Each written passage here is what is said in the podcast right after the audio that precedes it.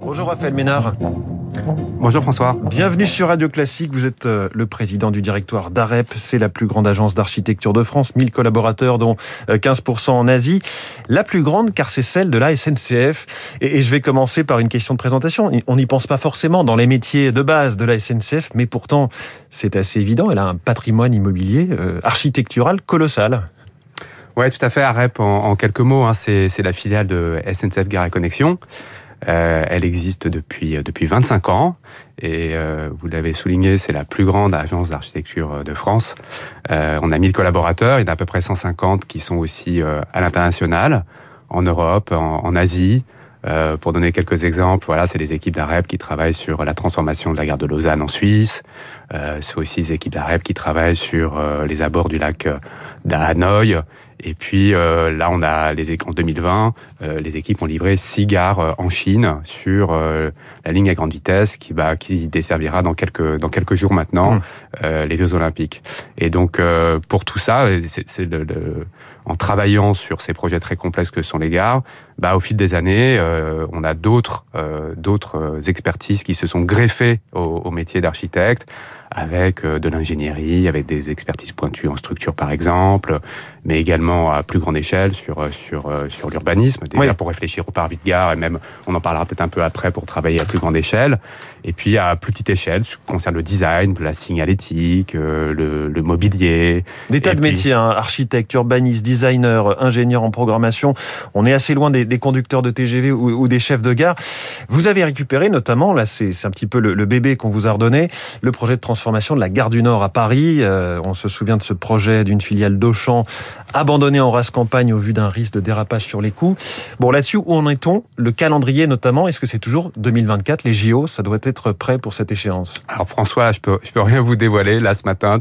Euh, je peux juste vous dire qu'on travaille d'arrache-pied que sur euh, Gare du Nord, bah, on fera ce qu'on fait euh, sur euh, plein d'autres gares. Et je peux vous donner aussi d'autres exemples très concrets sur lesquels les, nous travaillons.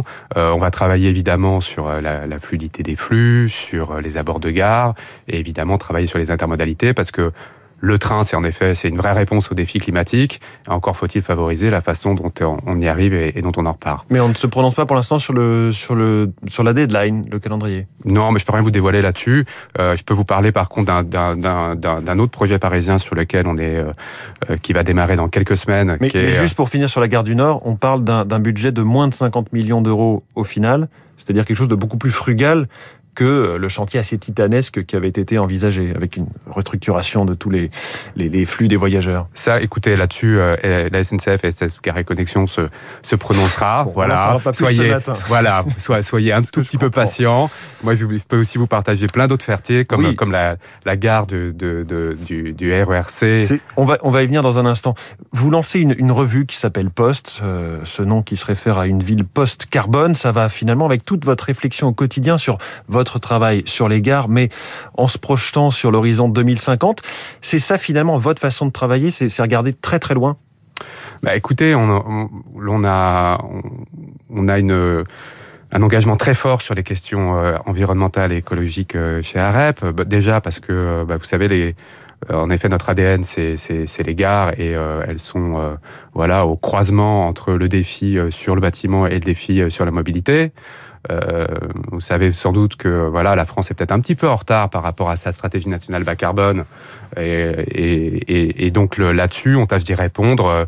Euh, évidemment en favorisant les mobilités décarbonées et aussi par euh, par l'architecture comme euh, la gare de Bellegarde, qui est une magnifique architecture solaire, ou aussi euh, à plus petite échelle sur euh, ce qu'on peut faire, par exemple, pour la ville de Paris, sur euh, les abords d'écoles, en, dé, en, en, végétalisant les, les, rues et en participant à la réduction de, de l'effet d'îlot urbain. Donc, mmh. en effet, cette revue, c'est un, c'est, c'est, on est très fiers parce que c'est un signal. C'est un signal aussi parce que on a envie un peu de bousculer les imaginaires de à quoi ressemblera ce monde demain de, de après euh, après euh, pour répondre à l'urgence climatique et à l'érosion de la biodiversité. Donc euh, c'est une revue très ouverte où on a fait venir un certain nombre de contributeurs pour poser des questions sur la question métropolitaine, sur la question de l'artificialisation des sols, sur le zéro émission net. Ça dit beaucoup de choses de votre façon de travailler et de votre vision. Vous dites qu'il ne faut plus être dans l'amélioration ou l'innovation incrémentale, quelques points de pourcentage gagnés par an sur le CO2 par exemple,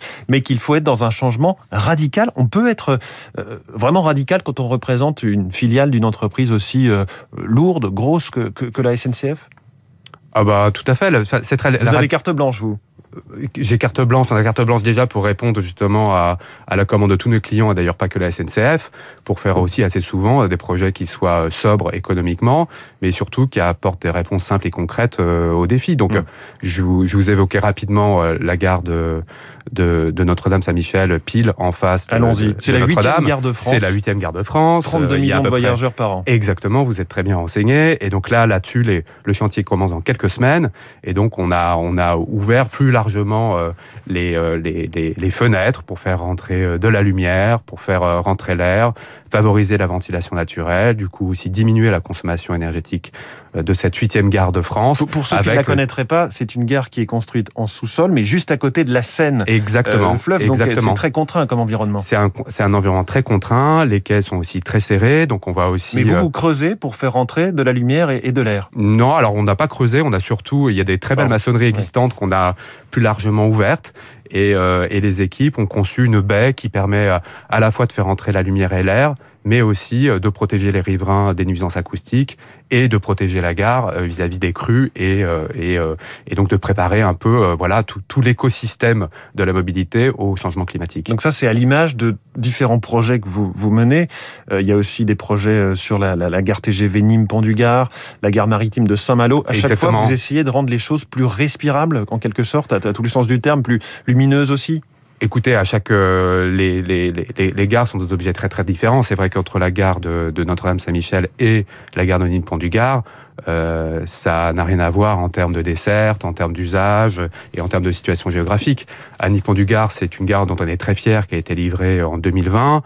Euh, qui est une sorte de gare jardin, euh, voilà, euh, qui est un parallépipède euh, dont la lumière méridionale est tamisée par des, des canisses en bambou, qui est soutenue par des très beaux, très beaux poteaux en, en chaîne. Et puis elle illustre aussi l'ambition qu'on a aussi chez AREP et puis plus globalement à la SNCF que d'utiliser aussi ce foncier pour installer des énergies renouvelables. Et donc là, le, sur le parking de Nîmes Pont du Gard, on a près de 8 000 m2 d'ombrières photovoltaïques qui euh, Vous voulez en mettre 300 000 m2, je crois, sur différentes gares et différents sites d'ici 2025, c'est ça?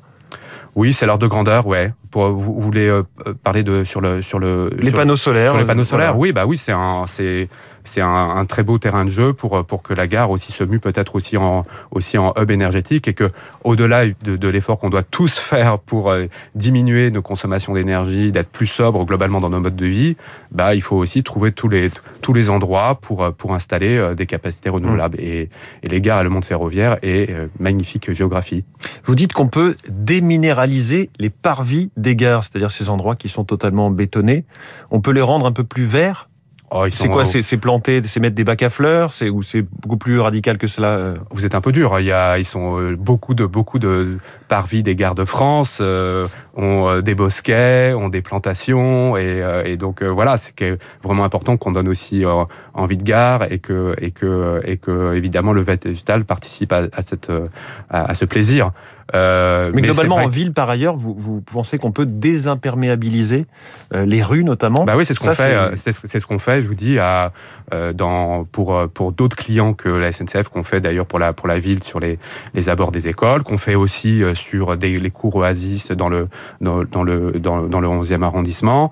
Et et donc là là-dessus, il y a une sorte d'alliance entre voilà une, une, une, la reconquête de la biodiversité et la réduction de l'effet d'îlotière urbain qui est un, un, vrai défi et qui est parfois euh, trop peu, trop peu évoqué. On parle beaucoup du, du, du zéro émission net et, et, du chantier colossal qu'on a à faire pour réduire massivement nos, nos, émissions de gaz à effet de serre, mais il faut aussi être très très vigilant ouais.